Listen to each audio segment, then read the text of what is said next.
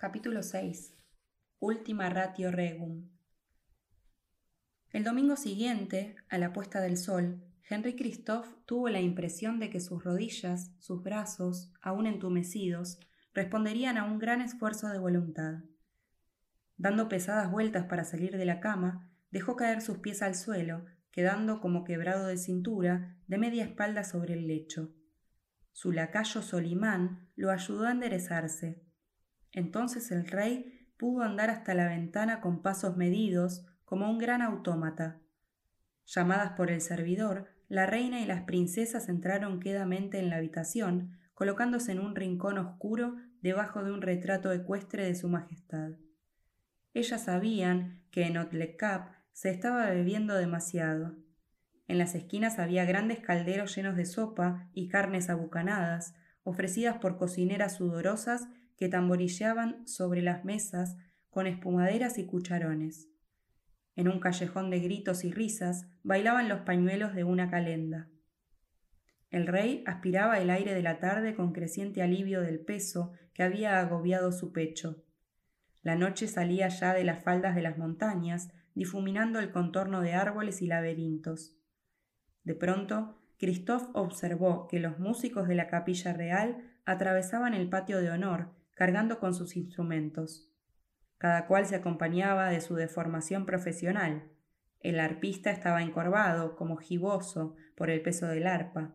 Aquel otro, tan flaco, estaba como grávido de una tambora colgada de los hombros. Otro se abrazaba a un helicón, y cerraba la marcha un enano, casi oculto por el pabellón de un chinesco, que a cada paso tintineaba por todas las campanillas.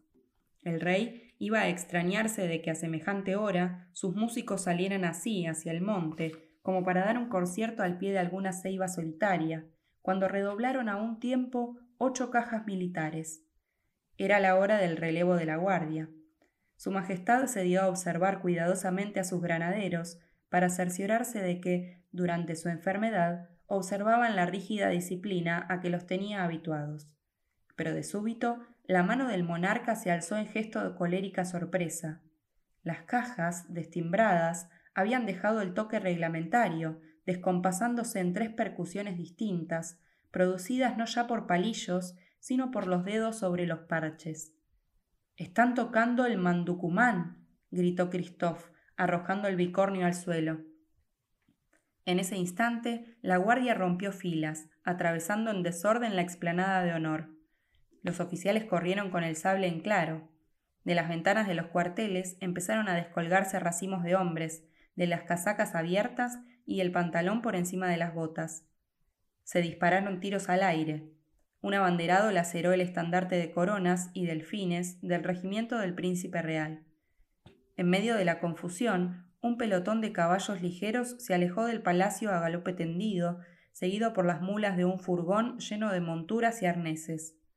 Era una desbandada general de uniformes, siempre arreados por las cajas militares golpeadas con los puños. Un soldado palúdico, sorprendido por el motín, salió de la enfermería envuelto en una sábana, ajustándose al barbuquejo de un chacó. Al pasar debajo de la ventana de Christophe, hizo un gesto obsceno y escapó a todo correr. Luego fue la calma del atardecer, con la remota queja de un pavo real. El rey volvió la cabeza. En la noche de la habitación, la reina María y las princesas Athenais y Amatista lloraban. Ya se sabía por qué la gente había bebido tanto aquel día en Otlecap.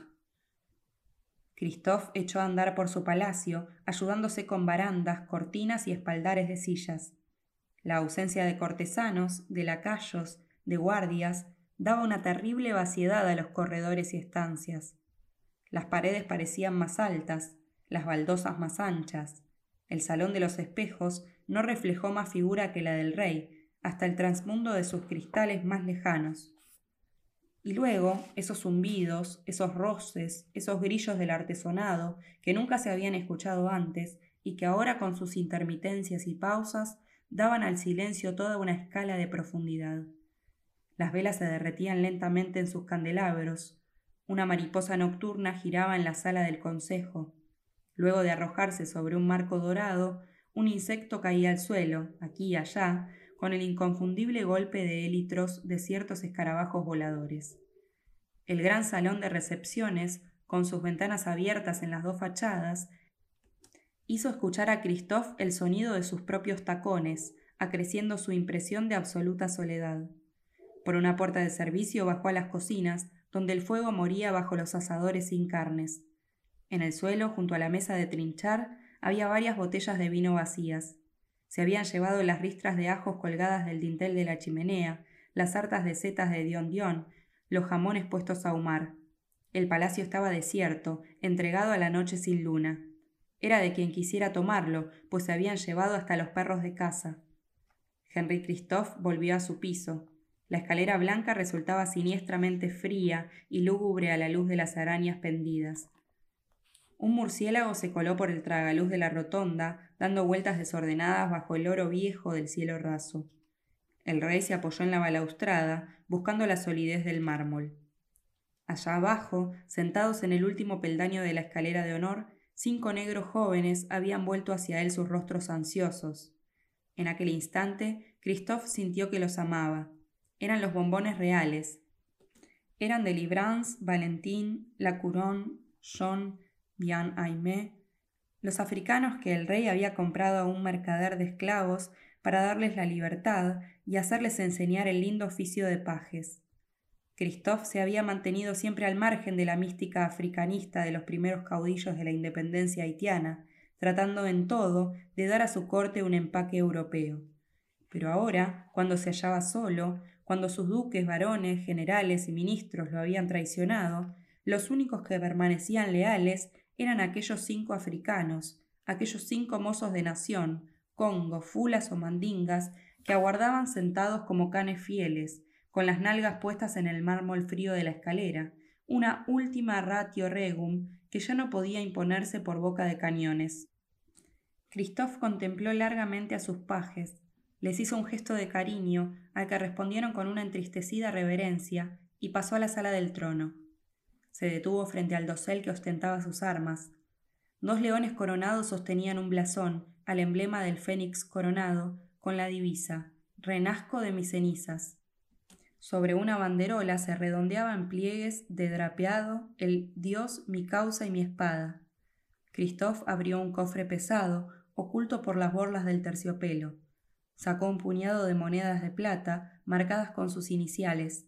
Luego arrojó al suelo, una tras otra, varias coronas de oro macizo, de distinto espesor. Una de ellas alcanzó la puerta, rodando, escaleras abajo, con un estrépito que llenó todo el palacio. El rey se sentó en el trono, viendo cómo acababan de derretirse las velas amarillas de un candelabro. Maquinalmente recitó el texto que encabezaba las actas públicas de su gobierno. Henry, por la gracia de Dios y la ley constitucional del Estado, rey de Haití, soberano de las islas de la Tortuga, Gonav y otras adyacentes, destructor de la tiranía, regenerador y bienhechor de la nación haitiana, creador de sus instituciones morales, políticas y guerreras, primer monarca coronado del Nuevo Mundo, defensor de la fe, fundador de la Orden Real y Militar de San Henry, y todos presentes y por venir saludo. Christophe, de súbito, se acordó de la ciudadela de Raferrer, de su fortaleza construida allá arriba, sobre las nubes.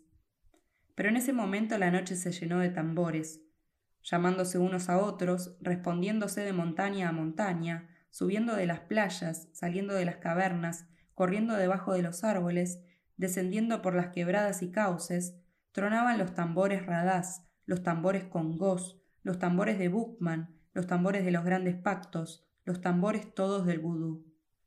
Era una vasta percusión en redondo que avanzaba sobre Sanssouci, apretando el cerco. Un horizonte de truenos que se estrechaba, una tormenta, cuyo vórtice era en aquel instante el trono sin heraldos ni maceros. El rey volvió a su habitación y a su ventana. Ya había comenzado el incendio de sus granjas, de sus alquerías, de sus cañaverales. Ahora, delante de los tambores, corría el fuego, saltando de casa en casa, de sembrado a sembrado. Una llamarada se había abierto en el almacén de granos, arrojando tablas rojinegras a la nave del forraje.